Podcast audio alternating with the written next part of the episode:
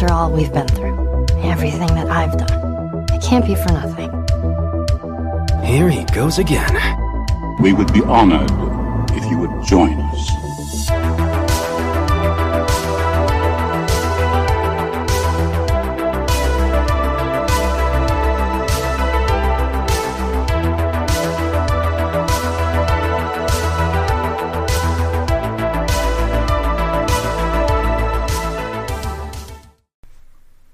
Einen wunderschönen guten Tag, meine lieben Freunde, und damit recht herzlich willkommen zur siebten Ausgabe von Nerdgeflüster mittlerweile.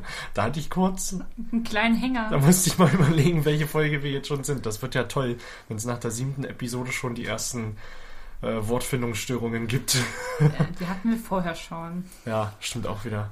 Ja, siebte Folge.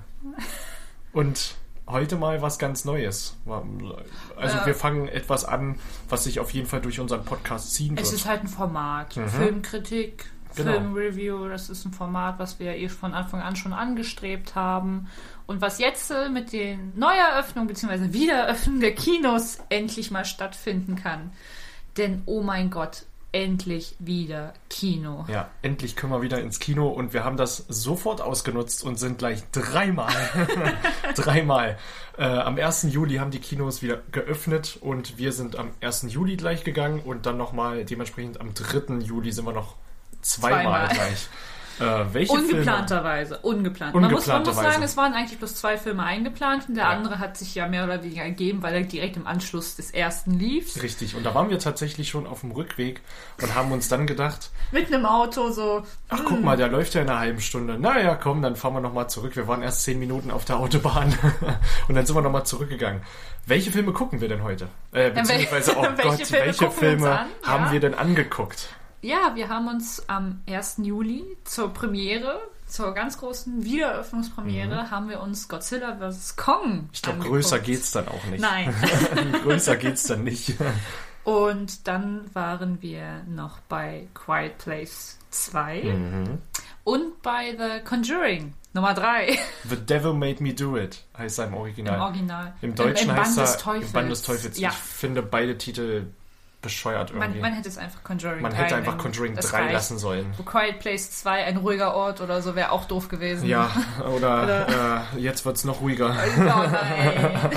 So ein blöder Nachtitel machen Deutsche ja gerne mal.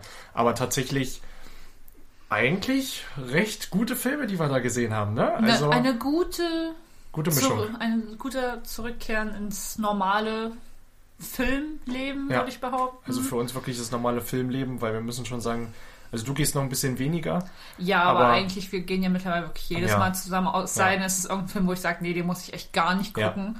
Und selbst dann haben wir es meistens so gemacht, dass wir trotzdem gefahren sind und einfach in unterschiedliche Filme gegangen sind. Mhm. Genau. Denn Selbst man muss, sich, man muss sich das mal auf der Zunge zergehen lassen. Ich glaube, wir hatten es schon mal in der Kinobesuchsfolge gesagt. Der durchschnittliche Deutsche geht 1,4 Mal im Jahr ins Kino.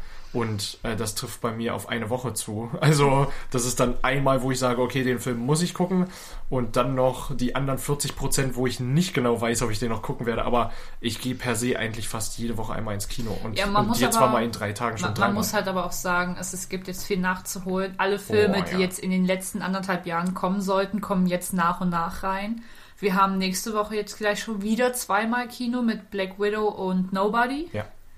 Und es geht dann halt auch einfach weiter. Wenn man jetzt mal davon ausgeht, dass auch die ganzen Anime-Verfilmungen jetzt auch in die deutschen Kinos wiederkommen, die jetzt nachtrudeln, da ist schon ordentlich was los. Da ist wirklich ordentlich was los. Also ich hatte mal durchgerechnet, die Filme, die ich definitiv gucken werde, bis Ende August bin ich auf 14 gekommen.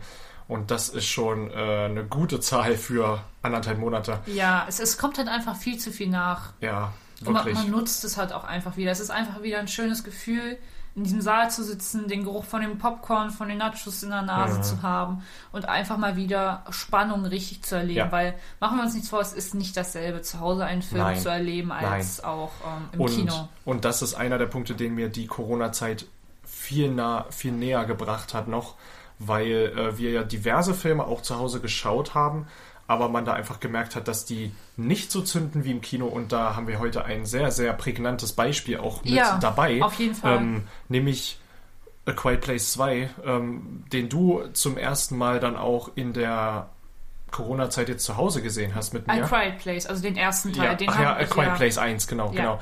Und äh, den ja eher so mittelmäßig fandst. Und, Mittelmäßig schon gut, ge ist Ja, schon sehr, sehr ja. liebäugelt. und, und, und Teil 2 kann man ja schon mal ein bisschen vorwegnehmen, geht bei uns in eine gänzlich andere Richtung. richtig, richtig. Äh, weil im Kino wirkt es halt alles nochmal anders. Aber da kommen wir dann zu, wenn wir den Film besprechen. Denn jetzt erstmal so ein bisschen, weil wir wollen einfach mal kurz umreißen, was für uns äh, äh, in so einer Film-Review äh, jetzt eine Rolle spielen Genau, wird. also wir wollen halt eine klare Struktur drin haben, dass man wirklich sagt, okay, an den Punkten ähm, hangeln wir uns entlang, dass das Ganze auch ein bisschen organisiert ist und Genau. nicht so ähm, ein Hin- und Hergespringe von roten Faden, die Ja. gar nicht äh, miteinander irgendwie verknüpft sind. Genau, und so habt ihr ein, äh, eine Struktur, die sich durch alle unsere Filmreviews zieht. Natürlich werden wir hier und da ein bisschen hin und her springen und dann wird, dann fällt uns da nochmal ein, ah, okay, an der Stelle war das Drehbuch besonders toll, obwohl wir gerade über Inszenierung sprechen oder so, ne? Ähm, aber das ist natürlich immer, das ist immer so. Das ist, so ist es halt, wenn man dann diskutiert und das ist ja auch wichtig. Ähm, aber so ein leichter roter Faden. Genau, und prinzipiell, wir fangen halt am Anfang immer mit so ein paar Fakten an, sprich, ähm, welchen Film haben wir überhaupt geguckt, die Laufzeit des Films, Regie, ähm, FSK, Freigaben und natürlich dann auch so ein kleine Review, um was es überhaupt geht. Mhm. Alles nach gutem Gewissen spoilerfrei. Ja. Es kann natürlich hier und da mal sein, dass wir uns irgendwie verplappern, Mhm. aber wir versuchen die größten und wichtigsten Sachen komplett außen Genau, vor also zu lassen. grundsätzlich, wenn es neue Kinofilme sind, könnt ihr unsere Reviews wirklich hören. Ähm, wir versuchen das spoilerfrei zu halten und werden höchstens über Sachen im Detail nochmal ein bisschen sprechen, wenn die schon im Trailer vorgekommen sind und, und man dann, eh wo man dann auch hat, mal ja. sagen kann, wie fügt sich diese Szene aus dem Trailer dann in den Film ein. Ähm, das sind natürlich Sachen, die können wir nicht vermeiden und das ist dann auch Fair Use, weil einfach die Szene sowieso schon äh, frei verfügbar ist, ohne dass man den Film sieht. Ähm, ja, und nachdem wir darüber gesprochen haben, was haben wir kurz, was halten wir von dem Film, ne? So ganz äh, kurz anreißen, was ist unser Ersteindruck, bevor wir dann in die Analyse gehen. Ähm, dann werden wir über die schauspielerischen Leistungen sprechen, ähm, über die Inszenierung, da spricht, da geht natürlich vieles mit rein. Das ist dann, denke ich mal, der längste Part. Äh, Kamera, Szenenbild, Maske, Make-up und so weiter, je nachdem, was Soundtrack, alles. Soundtrack, genau, Sounddesign, alles Mögliche. Ähm, da reden wir dann auch über Sachen wie, hey, wie gut sind die Practical Effects, äh, wie gut ist das CGI, was hat uns gestört und so weiter und so fort. Und dann gibt es nochmal eine finale Zusammenfassung pro Contra, was war jetzt gut, dann tragen wir es zusammen und dann gibt es eine Wertung. Aber die Wertung findet bei uns hier nach dem Fünf-Sterne-Prinzip statt. Das heißt, wir vergeben auch halbe Sterne. Ähm, das heißt, man kann auch sagen, 3,5 Sterne von 5. Das ist auf jeden Fall schon ein ziemlich guter Film. Also bei mir ist immer so die Grundregel Pi mal Daumen mal Fensterkreuz. Drei Sterne ist definitiv immer eine äh, ähm, Cook-Empfehlung. Ne? Also wenn, wenn ihr von mir hört, es gibt drei Sterne, dann könnt ihr den auf jeden Fall immer gucken. Meiner Meinung nach. Guten Gewissens. Ohne dass man überlegen muss, ja, okay, sollte man jetzt einordnen, ist man Hardcore-Fan oder nicht. Sondern da kann man eigentlich generell sagen, drei Sterne kannst du reingehen. Ne? Und ich denke mal, gilt für uns beide, oder hast du da? Nein, würde ich auch behaupten, weil drei Sterne ist dann halt so ein schönes Mittelmaß, wo man sagen kann, wenn man da und hier vielleicht mal den Kopf ein bisschen ausmacht, kann man das gut genießen. Ja. Und alles andere ist halt immer so eine Sache, wo noch mehr Kriterien mit reinspielen, ob man den Film genießen kann Genau, oder ob man sich einfach nur berieseln lassen möchte. Das Ja. sind dann immer so Geschichten. genau. Ja, und dann würde ich sagen, können wir auch direkt anfangen mit dem größten Film auf dieser Liste. und zwar im, im wortwörtlichen Sinne Oh. Godzilla vs. Kong. Äh, läuft 114 Minuten, ja, ist auch jetzt der dritte Teil des, äh, nee, Quatsch, der vierte Teil Der des vierte Monsterverse. Ähm, und ja, geht 114 Minuten, ist ab FSK 12 Zwölf frei. zwölf Jahren freigegeben und Regie hat geführt Adam Wingard. Den kennt man unter anderem aus Blair Witch und der Death Note Verfilmung. Also Von ich meine jetzt. Von Mhm, genau. Die, die Real Life. die Death Note Real Life Verfilmung. Und ich meine jetzt auch nicht ähm, The Blair Witch Project, sondern ich meine das Remake von 2000, schlag mich tot, 16. Das ist den, den wir geguckt hatten, richtig? Mhm, genau. Ja. Okay. Also zwei Filme, von denen man, von denen viele, viele Leute verschiedenste Sachen halten. also Adam Wingard ähm, hat da eine eher durchwachsene Geschichte. Gerade bei Death Note hat, er mit, hat das bei mir einfach vollkommen versaut. Ähm, und deswegen war ich eigentlich vorsichtig optimistisch, was Godzilla vs. Kong angeht. Ähm, ja, aber der ist jetzt ab dem 1. Juli gestartet, so wie kann man schon mal sagen, alle Filme. Und alle Filme, die heute hier genannt werden, wurden auch vorgezogen. Also die sollten eigentlich zu späterem Zeitpunkt starten. Ich glaube, Godzilla vs. Kong hatte nicht mal mehr einen konkreten Release-Datum. Also, da hatten sie ja eigentlich mal Mai angepeilt, aber dadurch, dass ja Das da die Pandemie dann- ja immer noch ja. recht so ähm, nicht gerade nett verlief. da hat sich das nochmal weiter nach Ja. hinten. Und äh, A Quiet Place war für September angesetzt und den hat man jetzt auch vorgezogen. Ähm, genau wie Conjuring 3. Der war auch für die Herbstzeit geplant. Wie die meisten Horrorfilme Ja, eigentlich. eben. also die jetzt so im Sommer zu Ja. haben, ist tatsächlich irgendwie ungewöhnlich. Aber zum Beispiel bei Conjuring 3 kann ich mir vorstellen, warum, weil im Herbst einfach noch viel mehr Richtig. kommt. Und ja, ich will ja nicht zu weit vorgreifen, aber wenn ich mir den Film angucke, dann kann ich mir vorstellen, warum sie den nicht gegen Halloween Kills antreten lassen Alleine, wollen. wenn man überlegt, dass ähm, im September auch James Bond kommt. ja, den haben sie auch vorgezogen. Der kommt jetzt am Vorgezogen. 30. September, James und dass Bond. man dann halt, wie du schon sagst, Halloween Kills noch im Oktober hat. Das sind halt Filme, die sind so. Ja, Das sind ganz schöne Konkurrenten. richtig. Und äh, ja, fangen wir aber jetzt mal an mit genau. Godzilla vs. Kong. Godzilla vs. Kong. Worum geht es in dem Film? Ähm, Ganz Anfang- schwer. Ganz, ganz schwer. Wir haben im Prinzip einen Mächtekampf Ja. zwischen Godzilla und Kong. Das Ganze wird im Prinzip aber von den Menschen inszeniert, wenn man es mal genau nimmt. Weil Godzilla ein bisschen am Rad dreht und Mhm. jetzt gegen die Menschen schießt. Und keiner weiß warum. Keiner weiß warum. Wieso, weshalb? Angeblich weiß keiner Erfährt warum. man im Film. Greifen wir nicht vorne weg. Richtig. Und dann denken sich die Menschen, okay, es gibt nur eine Sache, wie wir dem vorgreifen können. Und das ist, indem wir eine Energiequelle gewinnen. Ja. Aus Der Erde. der Erde. Aus der Erde, innen drinne. Aus der, Und da gibt es halt eine Hohlerde. Also Die das Hollow in den, Earth. Genau, die Hollow Earth. Die hat man im Trailer ja auch schon gesehen. Auch toll inszeniert. Richtig also toll sieht inszeniert. klasse aus.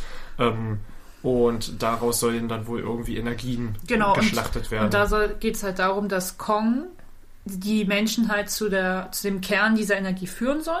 So viel kann man ja sagen. Mhm. ja.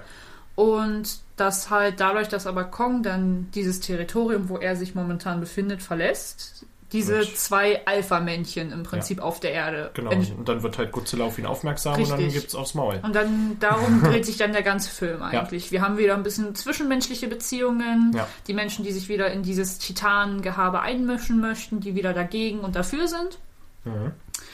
Und ja, dann haben wir noch ein paar Überraschungen am Ende, Ja. die wir nicht vorne wegnehmen wollen, auch Auf wenn der keinen Fall. Trailer das vielleicht an der einen oder anderen Stelle schon getan hat. Ja, also das ist tatsächlich eine der aller, aller, aller, also wenn man richtig gut hingeguckt hat, war es in den allerersten Sekunden des ersten Trailers schon zu sehen. Ähm, Und man muss auch nicht nur über Trailer reden, man kann auch einfach über das Merchandise reden, was überall schon Ja. veröffentlicht war, weil der Film in Amerika lief und es eigentlich genau. auch kein Geheimnis mehr ist. Wir sprechen es an der Stelle trotzdem nicht an. ja, genau. Also wer es jetzt wirklich noch nicht gesehen hat, werden wir auch nicht verraten jetzt. Richtig. Ähm, Guckt den Film selber. Lohnt richtig, sich. genau, richtig, genau. Äh, also generell für mich, wie gesagt, ich war am Anfang ein bisschen skeptisch, ähm, weil ich Godzilla King of Monsters richtig stark fand. Äh, für mich ist das bisher der beste Monsterverse-Film, auch immer noch. Ähm, aber der hat einfach so viel Herz gehabt und so viel Hingabe zum Thema Kaiju und so weiter. Deswegen hatte ich ein bisschen Angst, wie Adam Wingard das angehen wird, weil ich halt gesehen habe, was er vorher schon gemacht hat. Und ähm, bin tatsächlich positiv überrascht worden. Ähm, ich, ich, ich will den Film jetzt nicht bis zum Get No in den Himmel loben, aber er hat auf jeden Fall eine Inszenierung, die mir sehr gefallen hat, äh, sowohl farblich als auch von der Kameraführung her. Man muss natürlich sagen, es ist alles CGI-Geballer. Also man weiß, glaube ich, worauf man sich einlässt. Ähm, und für mich auch wieder mal äh, der schwächste Part in diesem Film die Menschen. Also absolut. Ähm, da muss man auch echt manchmal den Kopf ausmachen. Denn da gibt es leider Sachen, die, die können wir hier auch gar nicht großartig ansprechen. Aber die, da, da sorgt schon ein bisschen für Haare ausraufen, ne? Ja, prinzipiell ist es eh so, dass du ja die Filme eh kritischer betrachtest als ich. Mhm. Da ist es, glaube ich, das ganz gut, dass wir jetzt so eine unterschiedliche Sichtweise immer haben, weil Ja. du bist da ja wirklich sehr Na, ich bin, glaube ich, immer so der Mecker-Part. Genau, du bist so eher der Make-up und ich bin so der 0815-Kinogänger, der halt wirklich ins Kino geht, um einfach Ja, nur wobei einen Film zu 0815 sehen. bist du auch schon nicht mehr. Nicht mehr, nein, aber ich denke doch weniger drüber nach. Mhm. Und ich muss einfach sagen, ähm, der erste Eindruck ist erstmal ein rundum gelungener Film, Mhm. Dass man sagen kann, von Anfang bis Ende hin durchdacht. Klar, hier ein paar Schwächen, auch von der Inszenierung oder einfach von ein paar Sachen, die hätten nicht sein müssen, aber die findet man in jedem Film, Mhm. würde ich behaupten. Nicht, nicht in jedem, jedem, aber in. Ja, aber wenn man jetzt mal so in diesem Territorium bleibt, Ja, gerade Monsterfilme. es gibt immer so ein paar Plotholes, die Genau, uns halt es ist halt Science Fiction. Richtig. Ne? Aber auch Science Fiction hat halt Grenzen. Ähm, die wurden hier für mich manchmal so ein bisschen erreicht. Ne? Da gibt es einen ganz bestimmten Punkt, da waren wir uns alle einig. Ja, Als das, wir den Film gesehen haben, da haben wir uns an den Kopf gefasst und dachten uns so, nee. Das, das, hätte einfach, das war einfach unnötig. Ja, das, war, das hätte man einfach anders lösen können. Fertig. Ähm, äh, wir können es ja vielleicht mal anreißen, dieses, die, also es geht eigentlich um die Art und Weise, wie sie in die hohe Erde gelingen.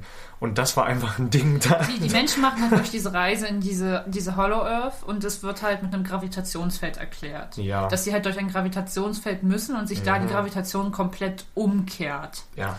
Und dass sie da sich darauf halt anpassen müssen. Das ist ja schön und gut. Das kann man ja auch so inszenieren. Aber die Art und Weise, wie es in dem Film inszeniert wurde, dass wir da ein Lichtspektakel haben, also ist man Epileptiker, hat man den Film, glaube ich, ähm, an der Stelle dann gut. einfach, Ja. ist man, glaube ich, raus. Ja. Weil, nee, also das hat nichts mehr mit einem, zum Beispiel mit einem Sprung von einem Raumschiff Ja, zu tun, wie das, hätte, von... das hätte bei Star Wars stattfinden können oder bei Star Trek. Ich habe so gedacht, aber Leute. selbst dafür wäre es übertrieben ja, gewesen. Das ich habe gedacht, einfach, Leute, ihr seid immer noch in der Erde drin.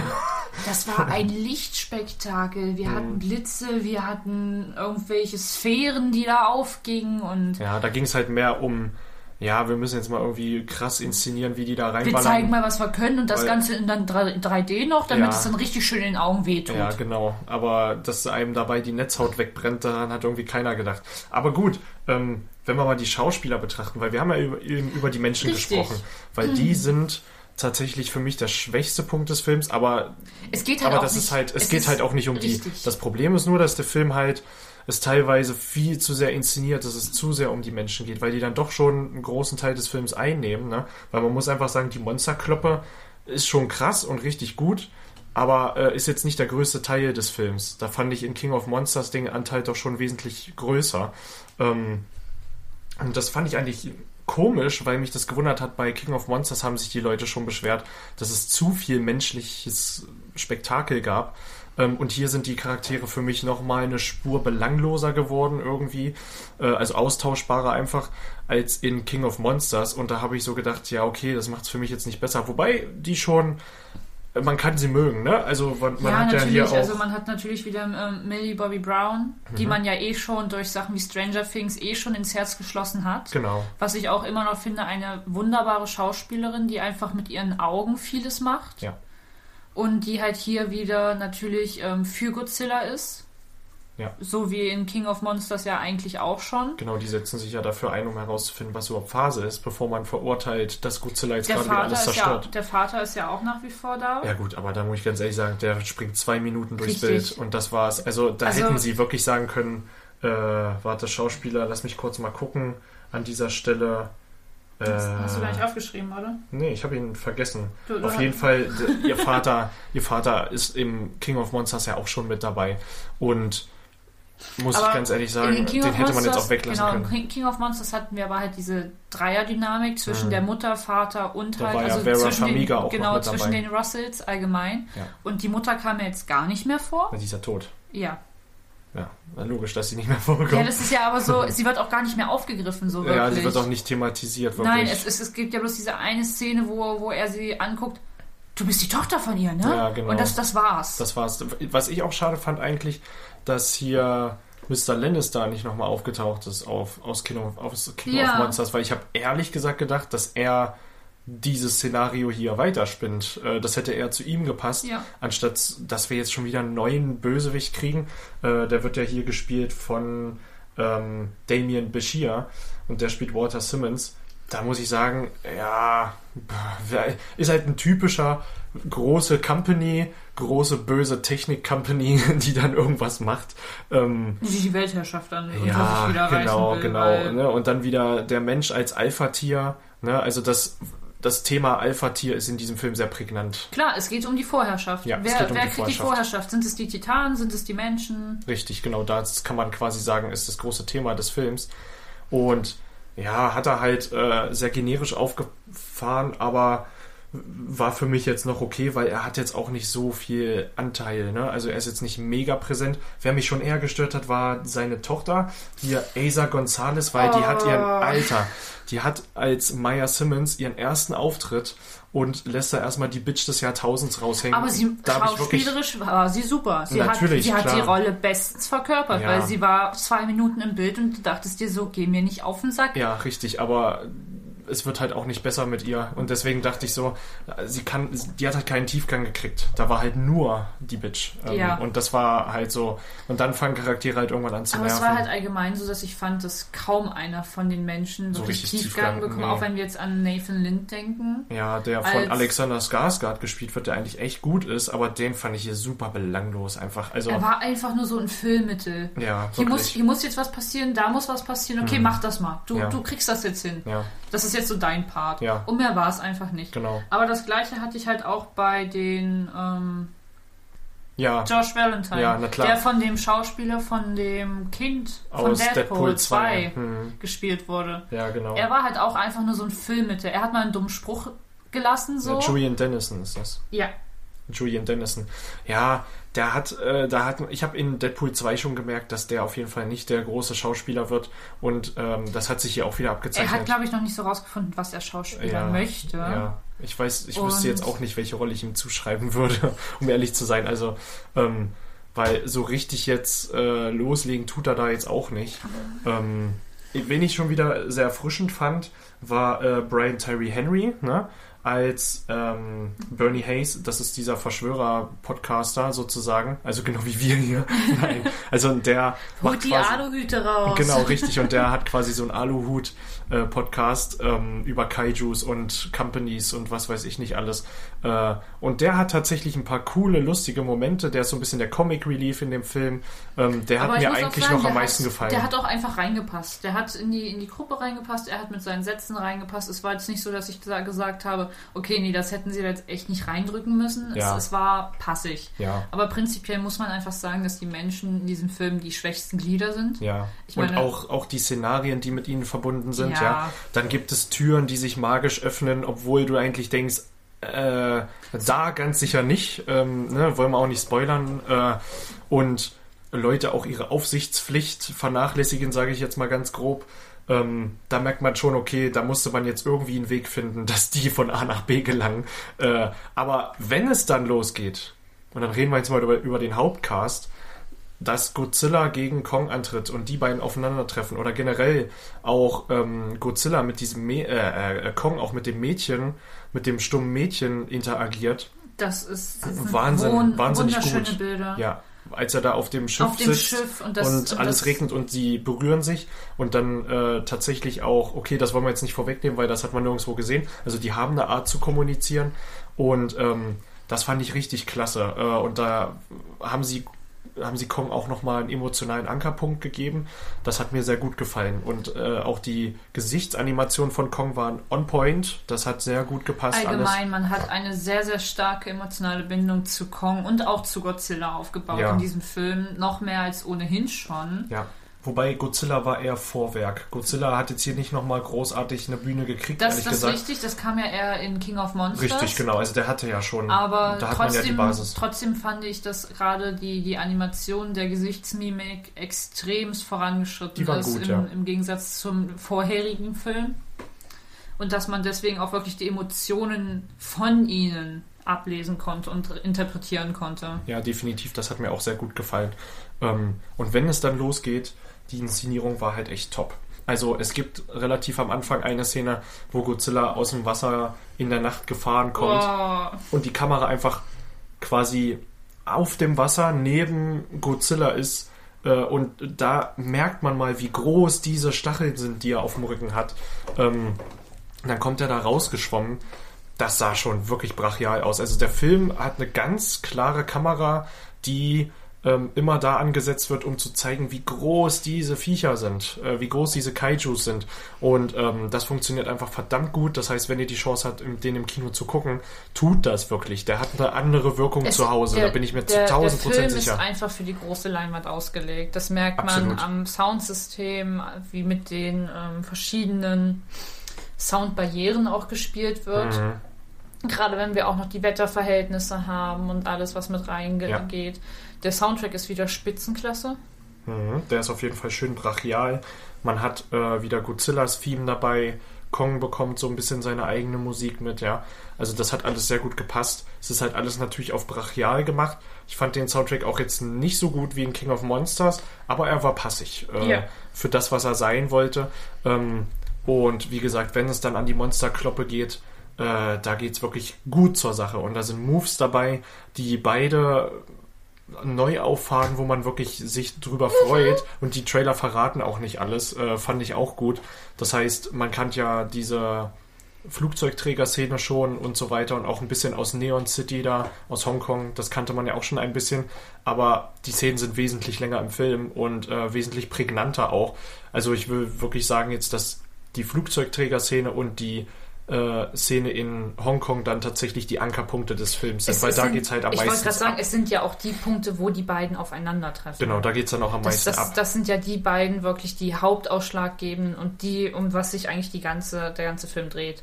Aber was man auch einfach sagen muss, was ähm, Godzilla vs. Kong wieder geschafft hat, was auch ähm, King of Monsters schon hatte, Mhm. war einfach die riesige Gewalt an Bildkraft, die sie hatten. Es gab Ja. wieder so schöne Bilder. Ich kann, ich kann mich noch ganz genau erinnern, wie mich in King of Monsters einfach so fasziniert hat, wie Mothra wiedergeboren wurde und aus dem und äh, aus, dem, Wasserfall Ko- aus dem rauskommt. Wasserfall rauskommen. Und ich habe mir einfach gewünscht, dass wir in Godzilla vs. Kong auch wieder solch schöne Bilder kriegen. Und Und, hatte nicht. tatsächlich anfangs ein bisschen Angst, weil Mhm. ich dachte, es geht halt wirklich nur um Monsterkörper. Ja. Aber wir hatten, wie du schon sagst, der, dieses Bild mit dem Mädchen und Kong. Wir hatten in der Hollow Earth hatten wir wunderschöne Bilder. Wir hatten auch mit Godzilla auch ruhige Momente zwischenzeitlich, Mhm. Ja, die einfach wieder, die auch klasse aussagen. die waren einfach wirklich eine Augenweide. Ja, nachdem die auf dem Flugzeugträger gekämpft haben, ne, wenn er da so im Wasser lungert, ja, wenn er da so im Wasser lungert, das sah richtig, das sah richtig klasse aus. Also, ähm, da muss ich ganz ehrlich sagen, top notch. Das hat mir richtig gut gefallen. Tolle Animationen. Ja. Die Viecher, äh, die Godzilla und Kong, die sehen wirklich lebendig aus. Ähm, das sind nicht einfach nur CGI-Klumpen, die sich da Auf irgendwie aufs Fall. Maul geben. Ja? Und dann gibt es halt am Ende auch nochmal eine große Überraschung, die auf jeden Fall für Hardcore-Fans äh, für Godzilla-Fans nochmal richtig gut zieht. Und wunderschön umgesetzt. ja, auf Es jeden ist Fall. nicht nur, dass es einfach nur so reingeworfen ist. nee, sondern es hat schon seinen Sinn. Es ja. hat seinen Sinn, es ist gut erklärt Ja. und gut umgesetzt. Ja. Genau. Ja, und dann können wir eigentlich schon zusammenfassen, muss ich sagen, bin ich sehr zufrieden mit dem Film. Ich habe äh, mich gefreut, dass er mir besser gefällt, als ich dachte. Und ähm, wie gesagt, die Menschen für mich definitiv das größte Minus an diesem Film. Ähm, wichtet bei mir, glaube ich, noch ein bisschen mehr als bei dir. Ähm, ja, weil mich das halt in King of Monsters nicht gestört. Also da fand ich die Menschen tatsächlich noch okay. Da habe ich mich nicht drüber beschwert.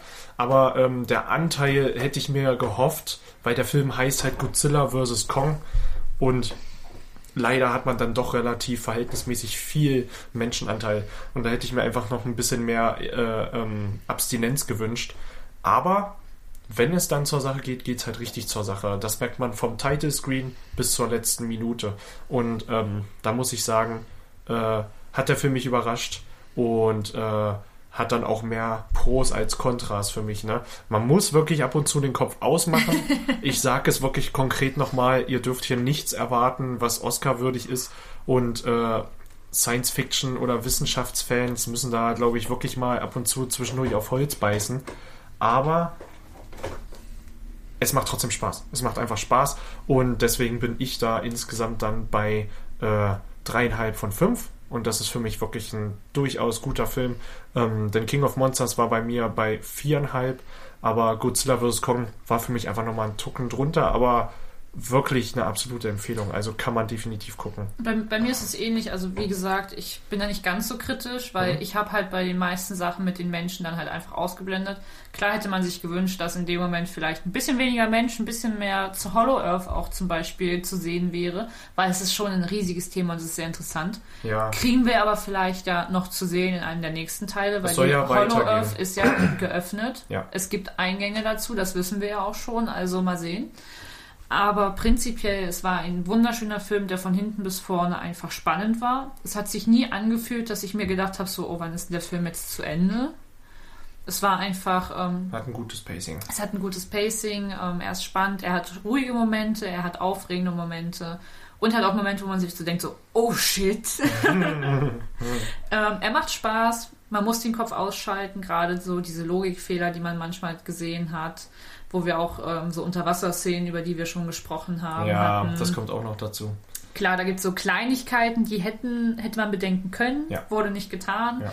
Aber mein Gott, es ist halt ein Sci-Fi-Film, es ist ein Monsterfilm. Genau.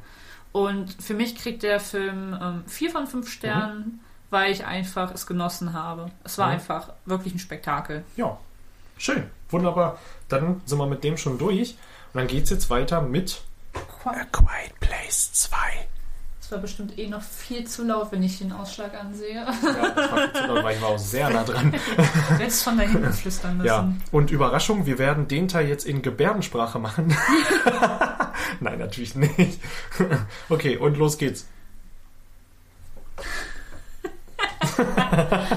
So, das war unsere Review zu Quiet Place 2. Ich hoffe, es hat euch gefallen. Lasst ein Like da. Tschüss. Nein. Quiet Place 2 läuft 97 Minuten, Mhm. ist also auch, ähm, ich weiß nicht, länger als der erste? Nein, der erste Nein, ist der, länger. Der erste ist länger. Ähm, hat ein FSK von 16, Mhm. was auch angemessen ist. Ja, wird gut genutzt. Ja. Und läuft auch seit dem 1. Juli. Mhm. Hatten wir vorhin schon drüber gesprochen, dass er auch vorgezogen ist. Ja, genau. Und Mhm. Regie von John Krasinski, Genau. der ja auch schon den ersten inszeniert hat und auch den Vater gespielt hat. Und was auch ähm, gut ist, dass er auch den zweiten gemacht hat, weil das kann man ja vorneweg schon sagen, ich liebe den Übergang. Ich, Ja. ich liebe einfach, wie diese beiden Filme ineinander greifen. Ja. Und das ist wirklich, das hebt für mich den ersten auch nochmal vor. Ja, definitiv. Also John Krasinski an dieser Stelle, muss man mal kurz sagen, wollte den zweiten gar nicht machen, weil für ihn nach Teil 1, er wollte das ein offenes Ende lassen. Dann kam das Studio und hat gesagt, hey, du hattest ja mal eine Idee, wie wär's denn, kriegen wir das denn nicht irgendwie hin? Und er hatte tatsächlich erst Nein gesagt. Und dann irgendwann hat er sich dann doch ein Herz gefasst und Emily Blunt hat auch gesagt, ist ja seine Frau tatsächlich auch, ähm, und die haben sich dann zusammengerafft und haben gesagt, komm, wir machen das jetzt. Und sie haben tatsächlich auch noch eine Idee für einen dritten Teil. Und das merkt man auch. Es ist ein starker Cliffhanger Ja. am Ende. Ähm, und es wird auch der dritte kommen, haben sie auch schon bestätigt. Und deswegen äh, freue ich mich, dass A Quiet Place 2 einfach so kontinuierlich fortgeführt wurde. Äh, denn das ist definitiv eins der Herzstücken des Films, ähm, dass die gleiche Crew am Start ist und die Machart sich tatsächlich doch in einigen Punkten vom ersten Teil unterscheidet. Denn in A Quiet Place 2 kann man boah, grob zusammenfassen. Am Anfang wird erstmal gezeigt, wie ist dieses ganze Ding zustande Wie gekommen. es anfing. Es ist, wir gehen von Tag 1 aus, was ich sehr spannend fand. was auch in den Trailern schon zu sehen Genau, war. Aber das ist doch länger, als ich dachte. Ähm, das geht doch schon, na, zehn Minuten, ja, würde ich sagen. Zehn Minuten, Viertelstündchen geht das schon. Ähm, und dann ist der Übergang zur Jetztzeit da. Und fand ich äußerst interessant zu sehen, weil natürlich auch die Leute nicht wussten, was sind das für Viecher, wo kommen die her, das wissen sie ja immer noch nicht, aber die wissen auch nicht, wa- was, was, was lockt die jetzt, ne? was treibt die an. Ähm, und es ist cool zu sehen, wie die Leute ein Verständnis dafür entwickeln, es ist Gehör und wir müssen uns leise verhalten und so weiter. Ähm, und da wird auch gut mit Sachen gespielt wie Handys und so weiter. Da gab es ja eine Szene, äh, die, äh, Oh, am ja. Anfang war, die hat sich da sehr eingeprägt, fand ich. Die fand ich echt gut. Da gab es auch einen leichten Jurassic Park-Einschnitt. Ne? Habe ich sofort dran gedacht, ähm, wo der Velociraptor vor der Scheibe lang geht. Da gab es eine ähnliche Szene in der Quiet Place 2. Haltet am Anfang mal die Augen offen danach. Also an alle Jurassic Park-Fans an der Stelle. Aber ja, und dann geht es eigentlich darum, dass diese Familie, die wir im ersten Teil kennengelernt haben, die Abbotts, Abbots oder ist halt, ja, Ab- Abbott. Abbots, ne? Äh, Dass ja. die halt jetzt sozusagen die Farm verlassen und ähm, einen neuen Platz suchen müssen, beziehungsweise auch weiter müssen. Sie brauchen neue Ressourcen. Das Baby ist jetzt da und das Baby transportieren sie in einer Kiste mit Sauerstoffmaske. Und da brauchen sie natürlich auch mehr Flaschen für. Ähm, das ist ein Ankerpunkt in diesem Film. Dann kommt Killian Murphys neuer Charakter, Emmett, der auch ein alter Freund ist von denen. Den Genau, den lernt wir man auch auch am an- Anfang kennen. Genau, den wir in Tag 1 schon kennenlernen, den wir dann auch später im Film halt noch begleiten werden. Ja, also der nimmt eine sehr große Rolle in diesem Film ein und kann ich schon mal vorwegnehmen, war für mich das Herzstück des Films. Ich fand seine Rolle richtig, richtig stark. Ähm, genau wie die Tochter. Die beiden haben ja auch einen gemeinsamen Arc, äh, der mir auch richtig gut fäll- gefällt. Ja. Ähm, und das ist auch wesentlich präsenter noch als äh, die Mutter und Marcus. Ja. Ähm, also der Sohn, was mir richtig gut gefallen hat, weil dann auch mal Charaktere, die im ersten Teil, ich sag mal in Anführungsstrichen, nicht so prägnant waren, jetzt nochmal richtig scheinen können. Ähm, und das äh, macht A Quiet Place 2 einfach zu einer so guten Fortsetzung. Das ist wirklich das, das Beste an einer Fortsetzung, ähm, dass man Sachen des ersten nimmt und auf eine neue Ebene hebt. Nicht einfach nur höher, weiter, besser. Das macht der Film nicht. Der bleibt eigentlich auf diesem Level, ne? Außer was Spannung angeht und so weiter, legt er nochmal eine ordentliche Schippe drauf. Aber wirklich. Aber er nimmt die Stärken des ersten und baut die einfach noch mehr aus. Und, ähm, und das hat mir richtig gut gefallen. Hat manche Sachen auch, das heißt aber auch, manche Sachen finden weniger statt, manche Sachen finden mehr statt. Aber das in einem Maß, wo es einfach nur richtig war. Da haben sie einfach den Nagel auf den Kopf getroffen. Ähm, es gibt weniger Passagen, wo es einfach nur leise ist. Ähm, und mehr Passagen, wo man tatsächlich auch als Zuschauer mitgucken muss. Und das fand ich, hat der erste schon richtig gut gemacht. Ähm, allerdings war der erste streckenweise zu leise halt schon.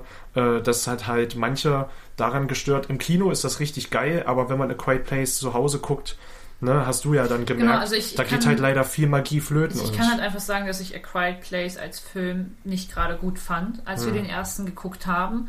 Und ich auch echt Angst hatte, jetzt den zweiten zu sehen, weil ich mir so dachte, okay, auf was habe ich mich da jetzt eingelassen? Hm. Weil ich fand den ersten einfach auf gut Deutsch öde. Hm. Ich fand ihn, ja, er war gut gemacht, er war gut inszeniert für das, was er äh, mitbringen wollte, hat er es gut rübergebracht.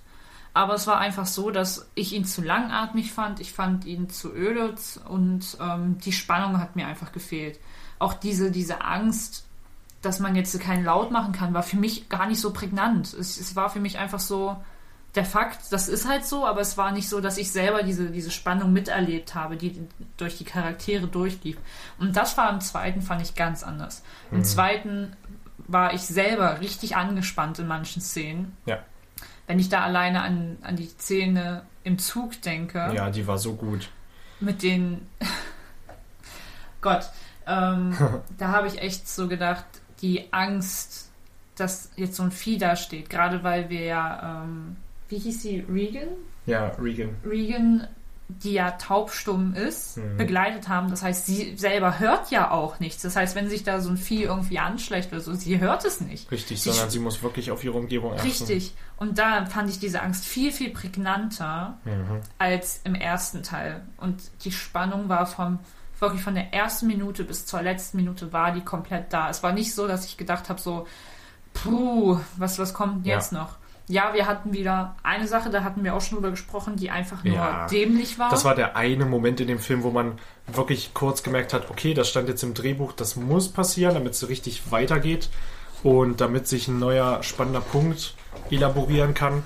Ähm, aber äh, ich konnte es dem Film auch sofort wieder verzeihen, weil der Rest einfach so stimmt. Richtig. Also Deswegen war mir das wirklich egal. Klar kann man sich da kurz mal in den Kopf fassen. Aber ganz im Ernst, wer wegen dieser Szene, und jeder wird wissen, was ich meine, wenn man den Film sieht, wer wegen dieser Szene dem Film daraus einen Strick drehen will, ganz im Ernst, das ist der Film nicht wert. und Also außerdem da, muss man da gibt einfach es sagen, es sind, halt, es sind halt immer noch Kinder. Und Kinder sind naiv und Kinder machen halt auch neugierig. neugierig und machen halt auch in Angst dumme Entscheidungen. Es ist einfach Ja, so. die ist halt nun mal so, dass ähm, junge Teenager und so auch einfach viel impulsiver sind als Erwachsene. Richtig. Die denken darüber nicht so viel nach wie wir. Das muss man auch mal sagen. Also mit 13 weiß ich nicht, ob ich äh, so reagiert hätte, wie ein Erwachsener das Auf von mir verlangt Fall. hätte. Also kann ich mir halt Fall. nicht vorstellen. Vor allem in solch einer Situation. Ja, eben. Und äh, Aber es, es ist ja auch egal, weil es führt einfach zu dem nächsten Spannungspunkt, der einfach nicht abreißt. ja, Und führt uns dann wirklich auch bis hin zum Ende hin. Mhm. Weil ohne das wäre es ja gar nicht so eingetreten. Das heißt, das, was der Film da gemacht hat, hat der Film auf jeden Fall gut gemacht. definitiv. Und schauspielerisch ist da vieles zu holen, ja. Also Emily Blunt ist wieder die Mutti und die macht das einfach grandios. Ähm, auch, ich finde, bei der liest man ganz viel im Gesicht ab. Ja. Ähm, Verzweiflung äh, oder, oder äh, auch wirklich diese Anspannung. Aber ähm, auch gleichzeitig die Hoffnung, wenn sie zum Beispiel das Baby hält. Ja, oder man muss auch ganz ehrlich sagen, sie bringt das richtig gut rüber, dass sie in manchen Momenten weiß, ich muss jetzt unglaublich gefasst sein und sie unterdrückt das gerade. Das macht sie richtig, richtig gut, weil ähm, in dieser Welt musst du in Momenten stark sein, wo du am verletzbarsten bist. Richtig. Und ähm, das kriegt sie einfach richtig gut hin und das liest man ihr sofort ab und ich glaube ihr das zu 1000 Prozent. Ähm, der Junge, äh, Noah Jupe, äh, der spielt ja Marcus Abbott und der war für mich auch gut. Der ist nicht so super präsent jetzt, also der spielt jetzt nicht die größte Rolle im Film, hat aber auf jeden Fall auch Momente, in denen er äh, zeigen kann, was er drauf hat und der hat schauspielerisch auch einiges auf dem Ich, Kasten. ich sag bloß die Szene, wo er mit seiner Schwester artikuliert, Ja. wo sie nicht reden, weil sie können halt nicht miteinander Ja. reden. Und alleine wie er da mit ihr in Zeichensprache kommuniziert, das war für mich solch ein emotionaler emotional. Moment, Mhm. wo ich dachte, so ich hatte Gänsehaut, ja, weil man einfach sagen. nachvollziehen kann, wie diese Leute fühlen. Ja, das muss ich wirklich sagen. Äh, auf emotionaler Ebene ist da sehr viel zu holen, Ja. weil die Schauspieler auch wirklich abliefern und äh, fand- wissen, was sie tun. Ich fand auch einfach auch durch das schauspielerische Können, auch was wir dann halt von den Emmet haben, Mhm. der ja erstmal gar nicht so viel Emotion, äh, Emo Emotionale Basis kriegt. ich ne? habe das mit Emotionen, das Wort, das ist das hatten wir in der verflucht. ersten Folge schon. Deswegen. Das verflixt, verflixte Sieben. ähm, der gar nicht so viele Emotionen preisgibt, Mhm. weil es einfach, ja, weil er sich selber ja von allem ein bisschen abschottet und wie er dann wirklich auftaut. Ja. Also der hat dann ganz viele Momente, wo er wirklich äh, scheinen kann. Ähm, und wie gesagt, Emmett ist für mich sowieso der Gewinner des Films, weil der für mich auch eine Figur jetzt aufgemacht hat, die sehr wichtig für diese, Ja. für dieses Universum geworden ist und ähm, einfach auch sehr gut in den Film passt.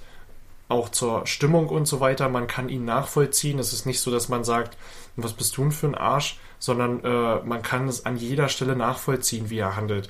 Ähm, und dann macht er natürlich auch eine Wandlung durch. Ähm, beziehungsweise, was heißt Wandlung? Er taut halt, wie du schon sagst, wieder auf. Und äh, diese Welt ist halt nicht mehr so, wie sie mal war. Ne? Und Er, er hat ja auch selbst gesagt, die Menschen sind nicht mehr die Menschen wie Eben. vorher. Und Genau. genau. das merkt man auch. Ja, und das Es- wird einem auch nochmal später bewusst.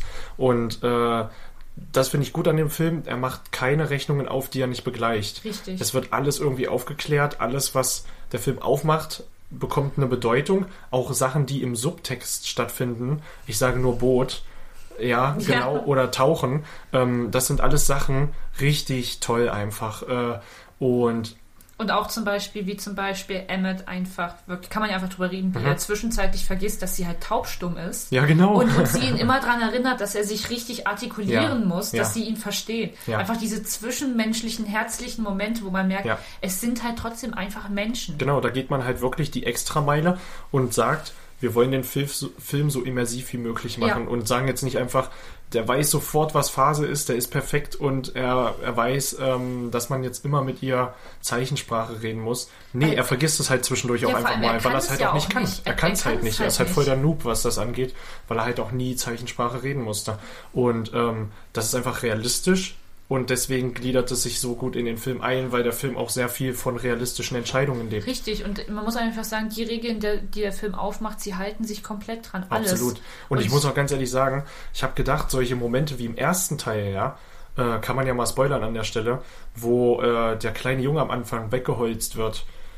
Also man kann ja wirklich sagen weggeholzt, weil das tut wirklich weh. Ne? Der Wie kam sogar jetzt im, als der jetzt im Free TV kam, war das die Trailer-Szene für die. ja, siehst du. Also es ja, also es wird ja überall reden. gezeigt, genau. Ähm, da muss ich ganz ehrlich sagen, ich habe so gedacht, schafft der Film es, solche Momente nochmal einzubauen? Und das Ding ist, nicht direkt, aber er, er deutet wieder solche Momente an und das in den ersten, also sobald man in der Jetztzeit ist, gibt es nach zehn Minuten schon drei solcher Momente, wo man sich so denkt, oh mein Gott, äh, weil das Ding ist halt auch, man weiß, dass in A Quiet Place durch diesen Moment des ersten Teils ist alles möglich. Ja. Du weißt halt, äh, der Film ist gnadenlos ähm, und deswegen hast du unglaublich Angst um jeden dieser Charaktere ähm, und das macht es einfach so unglaublich spannend und da hast du äh, mehrere von in dem Film, wo man wirklich denkt, oh nein, bitte nicht, das ist jetzt wirklich sehr, sehr ungünstig gerade ähm, und einfach gut inszeniert, auch von der Kamerafahrt, viel an den Charakteren dran ähm, und um zu zeigen, wie die die Welt wahrnehmen. Ne? Auch wenn wir äh, Regan begleiten, manchmal auch einfach komplette Stille, weil sie halt nichts hört nicht, oder halt nur ein Rauschen. Stille, dieses Rauschen, dieses, dieses stumpfe Genau, Rauschen, genau. was aber nicht so übertrieben ist wie beim ersten Teil, wo man es wirklich streckenweise hatte, Ja. sondern wirklich nur ganz kurz, Ganz man, kurz. wo man merkt, und einmal zum Beispiel in ihren emotionalen Ausbruch Ja, an das war dem richtig einen gut. Morgen, wo Das ich mir so dachte, gut. Alter, Und der Hammer fand ich auch, äh, tolles stilistisches Mittel an der Stelle, wenn sie ähm, ihre Perspektive, ne, wenn ihre Perspektive gezeigt wird, alles ist still und Leute mit ihr in Interaktion treten und sie berühren, dann fängt der Ton wieder Ja. an. Das ist richtig gut. Ähm, das hat mir richtig gut gefallen. Das passiert drei oder vier Mal Ja. im Film. Ähm, das fand ich richtig klasse. Aber man hat halt nicht diese komplett stillen Strecken wie im ersten Teil, sondern du hast mehr Geräuschkulisse diesmal. Das heißt, da haben sie sich auf jeden Fall ein Herz gefasst und haben gesagt, okay, wir geben uns dann noch mal mehr Mühe. Obwohl der im ersten schon, äh, war er für einen Oscar nominiert? Ich glaube schon. Und äh, ja, da muss man ganz einfach sagen, haben sie einfach noch mal eine Schippe draufgelegt an den richtigen Stellen. richtig. Und nicht also, da, wo es nicht nötig wäre. Auch die Aliens wieder top inszeniert. Auch jetzt merkt man, dass noch ein bisschen mehr Geld da war. Die sehen jetzt noch realistischer aus Alter. und haben noch und es gibt viel mehr Nahaufnahmen, Richtig. weil man jetzt natürlich auch mehr Geld hatte. Es gibt mehr Nahaufnahmen von den Aliens. Man lernt auch ein bisschen mehr über sie. Äh, aber nicht so viel, dass sie entmystifiziert werden und man denkt so, ja, jetzt weiß ich ja alles. Jetzt haben sie die Waffe gegen die und dann äh, weiß man, wie man sie platt macht, sondern es ist wirklich, die sind einfach saugefährlich Ja. und es wird auch im zweiten noch so gehandelt und es wird auch bis zum Ende nicht wirklich besser. Nein. Also äh, ihr braucht keine Angst haben, dass die am Ende alle dastehen und sagen, ja, haha, Ah, wir sind jetzt, wuhu. wir sind jetzt Alien-Bekämpfer. Nee, also so ist es halt nicht. Ähm, deswegen, wer A Quiet Place 1 mochte, der wird den zweiten lieben, ähm, weil der halt vieles nochmal... wer den Äh, ersten nicht mochte, wird den zweiten trotzdem toll finden. Richtig, genau. Und gerade, und gerade die Leute, für die der erste vielleicht nichts war, fasst euch ein Herz, geht rein. Ich verspreche euch, Der zweite ist Der super. ist wesentlich der besser. Ist wirklich, also wenn man auf Emotionalität steht, wenn man auf gute Spannung steht, der hat da wirklich was. Mhm, definitiv. Und ja, ich denke mal, mehr will ich über den Film auch gar nicht Nein, sagen, weil, sonst würde man zu viel verraten. Weil man Richtig. muss sich wirklich hier das eigene Bild von machen, weil es Ja. einfach solch ein guter Film ist. Ja. Kann, kann man einfach so stehen lassen. also für mich absolute Pluspunkte, um das mal jetzt kurz zusammenzufassen. Ähm, schauspielerische Leistung ist on point, die Kameraführung ist klasse, wir haben Plusse oder mehr von Sachen oder weniger von Sachen an den richtigen Stellen. Ähm, die Inszenierung hat mir sehr gut gefallen. Auch wieder ne, an manchen Stellen ein bisschen mehr, an manchen Stellen ein bisschen weniger. Haben sie genau richtig gemacht. Und vor allem gab es unglaublich viel Spannung. Dieser Film Oh ist ja. so spannend.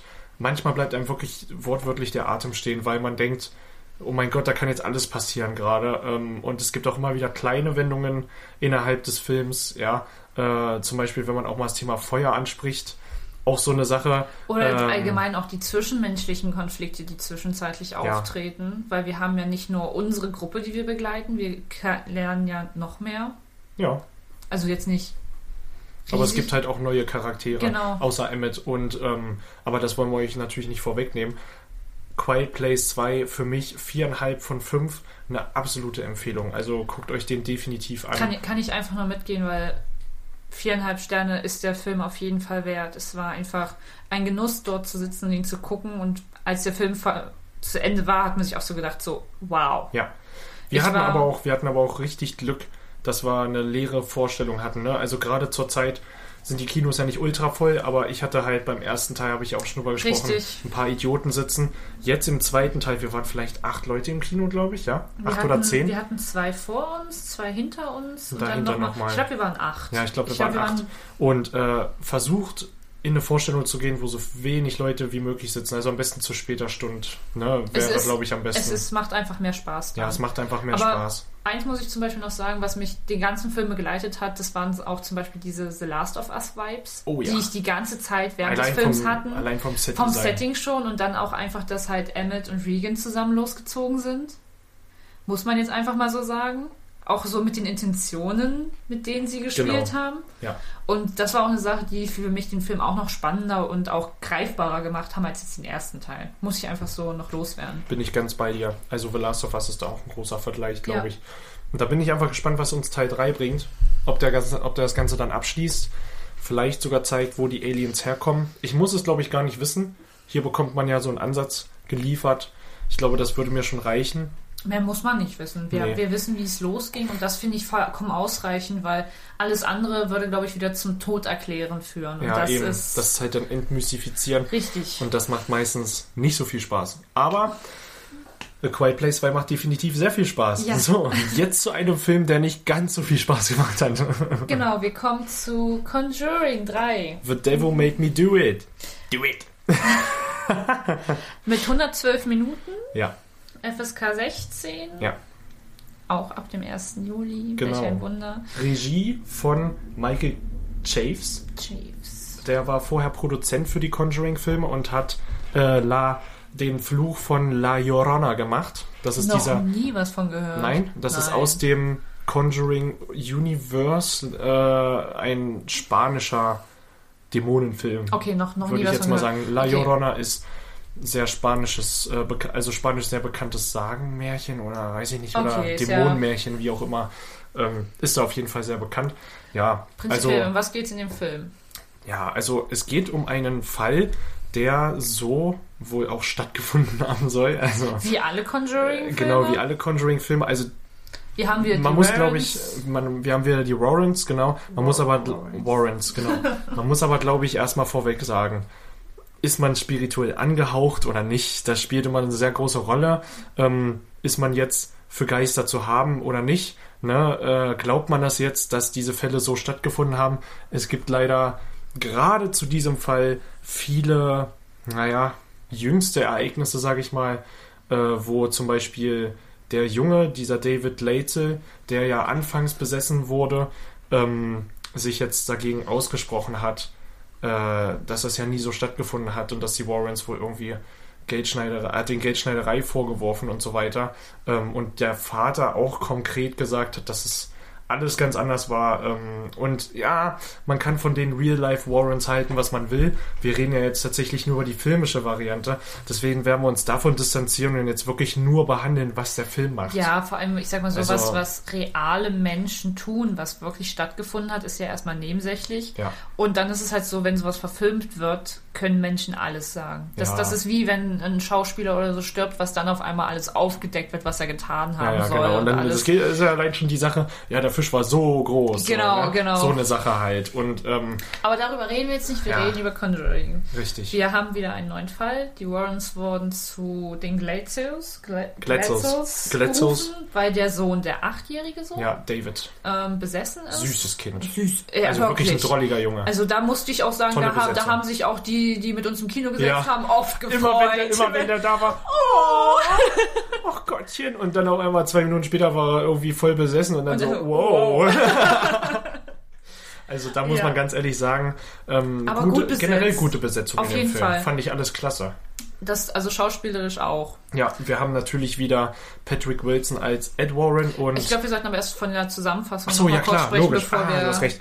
Also grundsätzlich geht es darum, ähm, dass der Fall Arnie, ähm, wie heißt er?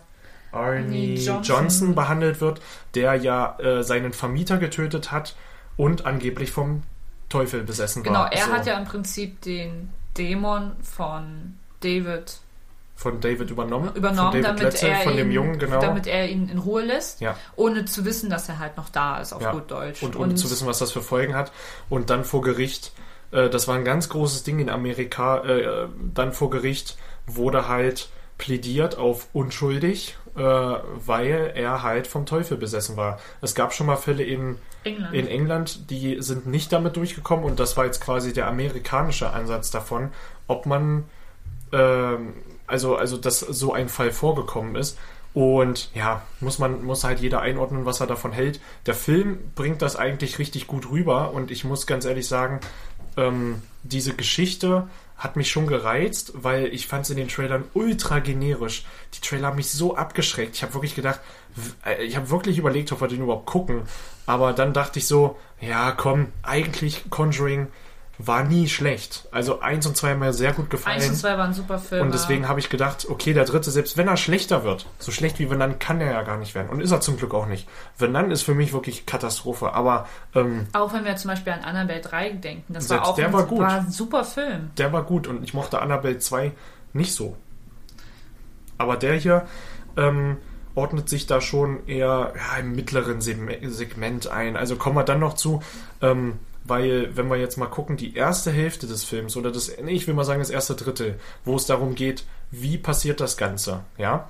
Was ich nicht gedacht hätte, dass das so stattfindet im Film. Ich habe eher gedacht, es wird so ein bisschen durch eine, einfach durch eine Tafel erklärt, ja, und dann und dann hat er den dann getötet und dann setzt der Film an.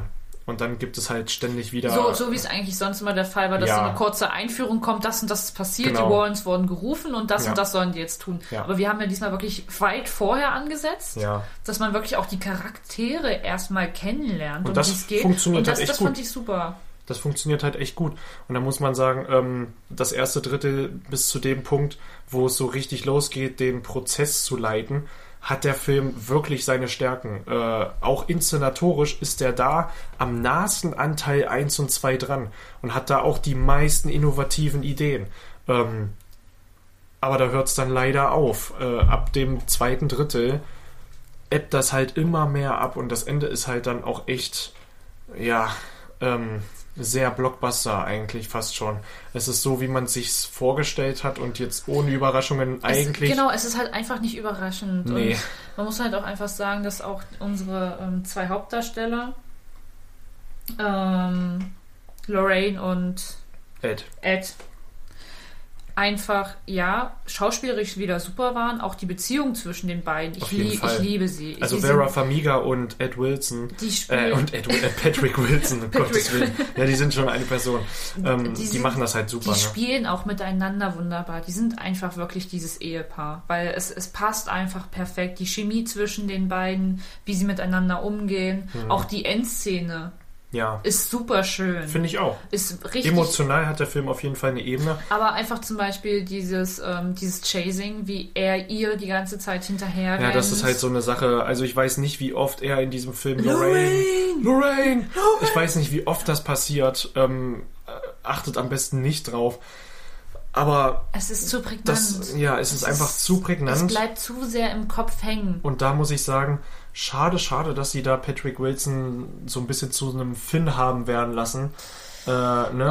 Also es ist, sprichst du was es ist echt fast wie in Episode 9, dass, dass Finn Ray nur noch hinterher rennt. Ray! Ich, Ja. ich habe die ganze Zeit überlegt, woher es mir so bekannt gekommen Ja, jetzt ist. weiß und es. jetzt, jetzt fällt es mir wieder ein. Das ist, das ist genau dieses Phänomen. Dieses Schema, genau. Ja, das ist, Und das finde ich halt leider immer sehr schade. Vor allem, weil Patrick Wilsons Charakter vorher echt gute Szenen hatte in den vorangegangenen Teilen. Und Auch hier, am Anfang. und auch, hier halt so auch ein bisschen auch so ein Anfang- Handicap kriegt, ne? Und Ja, das muss man aber auch sagen. wenn man einfach am Anfang den, von dem Film sieht, wie er dann diesen Exorzismus ja übernimmt. das hat mehr. mir auch voll gut gefallen. Das war super. Ja. Das war einfach super. Oder auch Da wie geht's er auch voll zur Sache eigentlich. Also in den ersten paar Minuten geht's richtig zur Sache. Oder wie er mit der Rechtsanwältin spricht. Ja, das war auch gut. Das sind einfach Szenen, wo ich mir so denke, so, ja, Mann. Ja, aber, Mehr so, davon. aber sobald es irgendwie in diese investigative Ebene geht, Mhm. dass man guckt, ähm, wie kann man diesen Fall jetzt zugunsten Arnis wenden, ja, da stolpert der Film halt immer wieder über sich selber. Es werden dann Subplots aufgemacht, die aus dem Nichts, also irgendwie gefühlt aus dem Nichts kommen, weil dann äh, noch ein anderer Fall von zwei Mädchen mit reinspielt Und ähm, das geht aber dann eigentlich auch nur zehn Minuten, dann ist es auch Es schon wieder prinz vorbei. Prinzipiell ist es ja gar nicht keine schlechte Aufmachung. Die Idee dahinter, hinter diesem Ja. ganzen Fluchgeschichte mit den zwei Mädchen noch Ja. und mit diesen, diesen Totems, Hm, Totems würde ich fast genau, schon sagen. mit diesen Totems fand ich super aufgebaut. Aber ich fand es einfach zu schwach. Es ist Mhm. Zu generisch. Es ist einfach zu sehr an der Oberfläche gekratzt. Man hätte daraus so viel mehr machen können Ja. und mehr mit den Erwartungen spielen können. Ja, und da merkt man halt, dass James Wan einfach nicht am Start ist. Ähm, es ist zwar jetzt der Produzent da, der auch immer mit ihm zusammengearbeitet hat, aber der hat sich anscheinend nicht alles von ihm abgeguckt. Ähm, man kann nun mal James Wan nicht ersetzen und man merkt gerade in der Kreativität, wie mit Gruselszenen in diesem Film umgegangen wird. Und man muss einfach sagen, der Film spielt viel im Hellen. Ja, das auf sehr viel. Fall. Und ich weiß nicht, ob dem das immer so gut tut. Man versucht dann teilweise richtig in hellen Szenen dunkle Passagen reinzudrücken und das wirkt manchmal so reingepresst, dass ich mir echt manchmal in den Kopf gefasst habe und gedacht habe, äh, Leute, wenn ihr es nicht hinkriegt, am hellerlichten Tage gruselige Szenen zu integrieren, dann lasst es einfach, ja. Aber nein, es wird irgendwie ein Weg gefunden, wie man die Szene so gruselig und dunkel wie möglich machen kann, was es dann aber nicht gruselig macht. Und äh, auch wie dann tatsächlich mit Gruselmitteln und äh, Schockern, also so Jumpscares umgegangen wird, war wesentlich belangloser als in den Es vorigen waren halt Teilen. auch mehr Jumpscares als alles andere, muss man halt auch einfach mal sagen, weil so richtig normalen Grusel, so richtig, wo man sich so denkt, so, so, so ein Unwohlsein, hatte ich einfach nicht. Ja, nee, hatte ich auch nicht. Also man hat sich hier und da mal erschreckt, aber das waren dann wirklich eher Sachen, die der Inszenierung geschuldet waren, ja. Und jetzt nicht, weil man das Gefühl hatte, okay, da war jetzt mal was ganz Neues, was ich noch nie gesehen habe, sondern es waren ultra viele Jumpscares, wo man sich halt eine Sekunde später schon wieder gewundert hat, warum habe ich mich da jetzt eigentlich erschreckt.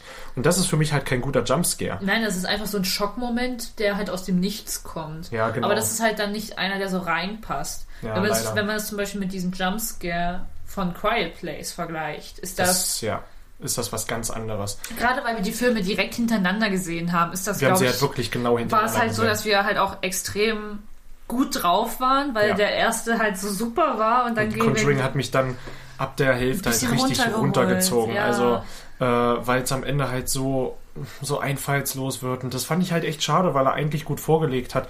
Und auch der Arnie, der gespielt wird von Rory O'Connors, ich fand das eine gute Besetzung. Aber der wird auch, kaum landet der im Knast, kommt er fast nicht mehr vor.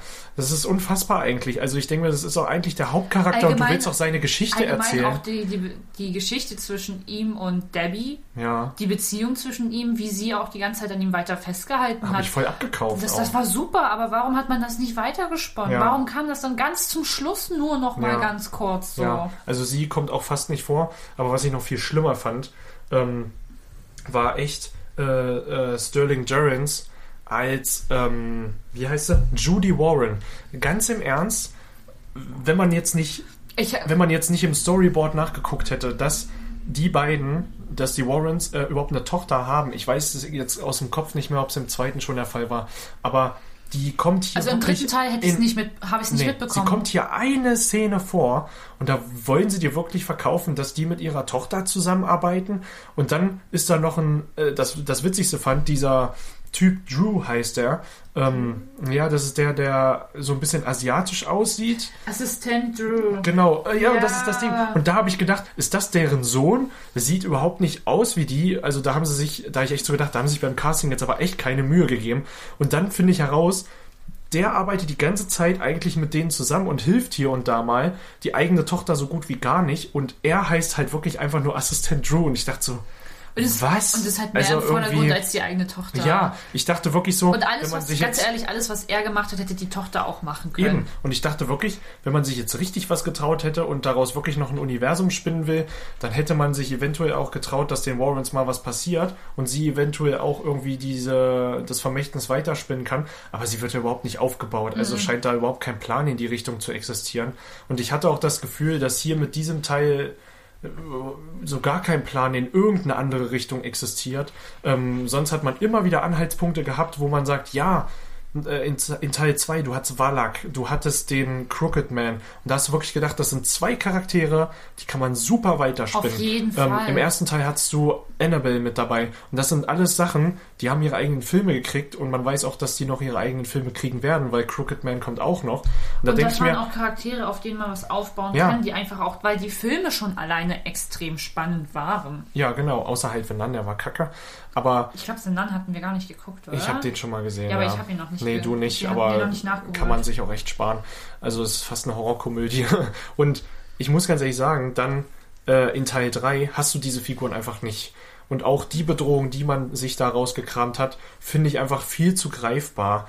Ähm, äh, und auch hätte man hätte man hätte man noch besser hätte man noch besser inszenieren können, Ja. weil so wie es dann im Endeffekt war, hat mir das überhaupt keine Angst gemacht. Ähm, wen ich allerdings star stark fand, war äh, John Noble, ähm, den man ja aus Fringe kennt, äh, noch früher. Ich weiß nicht, Oh diese, Gott, ja. ne, das ist der, ähm, das ist der Vater von ihr und der spielt hier sozusagen einen Pater, Pater Kästner, ne? Und der hat schon so ein bisschen mehr Berührungspunkte mit Satanismus gehabt und so weiter und Verfluchungen. Und den ziehen sie sich dann zu Rat und den fand ich richtig stark. Ja. Der hat Spaß gemacht, aber John Noble macht halt immer Spaß, wenn der irgendwo auftritt. Von daher hat mich das jetzt auch nicht groß gewundert. Ähm, aber ja, leider inszenatorisch belanglos, teilweise von. Ich mochte auch diese Klippenszene nicht, äh, wo, die man schon im Trailer sieht, wo sie dann da runterknallt. Also gefühlt und er sie dann ja wieder hochzieht. Hm. Also äh, man kann halt einfach sagen, ich glaube, man muss das jetzt gar nicht mehr so umschweifend behandeln, Mhm. weil prinzipiell des, der Film ist an sich nicht schlecht. nee, Man kann ihn sich auf jeden Fall angucken, würde ich behaupten. aber man muss die Erwartung ein Aber bisschen man muss senken. die Erwartungen auf jeden Fall senken. Er ist jetzt kein Conjuring 2, auf keinen Fall. Nee, Aber es ist ein schöner Film mal für einen Samstagabend, wenn man nichts Besseres vorhat. ja. Und prinzipiell, er könnte halt vieles besser machen. Aber das, was er macht, ist nicht schlecht. Nee, es ist nicht schlecht. Aber es ist halt leider einfallslos in meinen Augen. In manchen, ni- nicht in allen Belangen halt, ja. Wie gesagt, ich verstehe nicht, warum dieses erste Drittel des Films halt die Conjuring-Sachen noch so gut hinkriegt und danach findet es fast gar nicht mehr statt und dann wird der Film halt ja, wirklich so 0815 und ähm, war ich halt einfach nicht gewohnt von Conjuring, deswegen fand ich das schade. Es gab immer wieder Sachen, äh, ne, Stichwort Leintuch im ersten Teil oder ähm, das mit dem Klatschen im ersten Teil oder im zweiten Teil mit dem Porträt von Wallach und so weiter und so fort. Es gab so viele Ansätze und da merkst du halt, dass James Wonder fehlt. Hoffentlich kehrt er zurück. Ähm, Will dem will auf jeden Fall gut tun. ja, Aber prinzipiell. ja, also man muss sagen, Pro kann man hier vorheben, das erste Drittel des Films, inszenatorisch die, den Fall von Arnie ganz gut aufgefasst, allerdings halt auch gleichzeitig das Minus, dass er dann in der zweiten Hälfte fast verschwindet ähm, und dann nur am Ende irgendwie nochmal aufgezogen wird, obwohl es seine Geschichte ist, ähm, die man irgendwie erzählen will, aber die Warrants sind halt wieder sehr, sehr prägnant. Ähm, weil man, ja, man will die halt so inszenieren. Ja, ich meine, ich halte von den echten Warrens halt so gar nichts, weil das sind echt irgendwie, weiß nicht, sind jetzt nicht meine Lieblingsmenschen, aber die werden ja hier zum Glück sehr, sehr anders dargestellt. Ähm, muss man halt irgendwie mit klarkommen. Ne? Ich denke mal, es ist eher wegen der Inszenierung und dass man eine andere Sichtweise von denen darstellen will, weil die halt auch prägnante Fälle behandelt haben in der Vergangenheit einfach, weil ich glaube, würdest du einen Film machen mit den Warrens so wie sie waren, würde das kein Mensch gucken, weil die waren halt echt weird. Aber ja, grundsätzlich Conjuring 3 für mich leider der schwächste Teil dieser Reihe, also von Conjuring 1, 2, 3 ganz klar, aber er hat durchaus seine Stärken, leider auch seine Schwächen, ähm, die halt schon jetzt hier mehrfach genannt wurden. Ja, deswegen bin ich dann letztendlich bei zweieinhalb. Zweieinhalb, aber man kann ihn noch gucken. Also ich würde trotzdem sagen, wer Conjuring-Fan ist und jetzt Komplettist ist, wer ihn sich unbedingt angucken möchte, sollte das tun. Wer jetzt generell Geisterfilme mag, ich habe immer das Gefühl, die Leute, die auf Geisterfilme stehen, haben jetzt nicht den allerhöchsten Anspruch, was so Horrorfilme angeht, weil die sind eigentlich alle gleich. Könnt ihr euch angucken. Aber ähm, ja, wer jetzt wirklich schon gesagt hat, Conjuring 2 ähm, ist jetzt nicht so sein Fall, der kann den dann auch auslassen.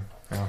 Also prinzipiell bin ich da ganz bei dir. Ich bewege mich auch so bei zweieinhalb, drei Sterne, weil es ist jetzt kein Film, wo ich es jetzt bereue, ins Kino gefahren zu sein. Das nicht, nee. Das auf keinen Fall. Er hatte starke Momente.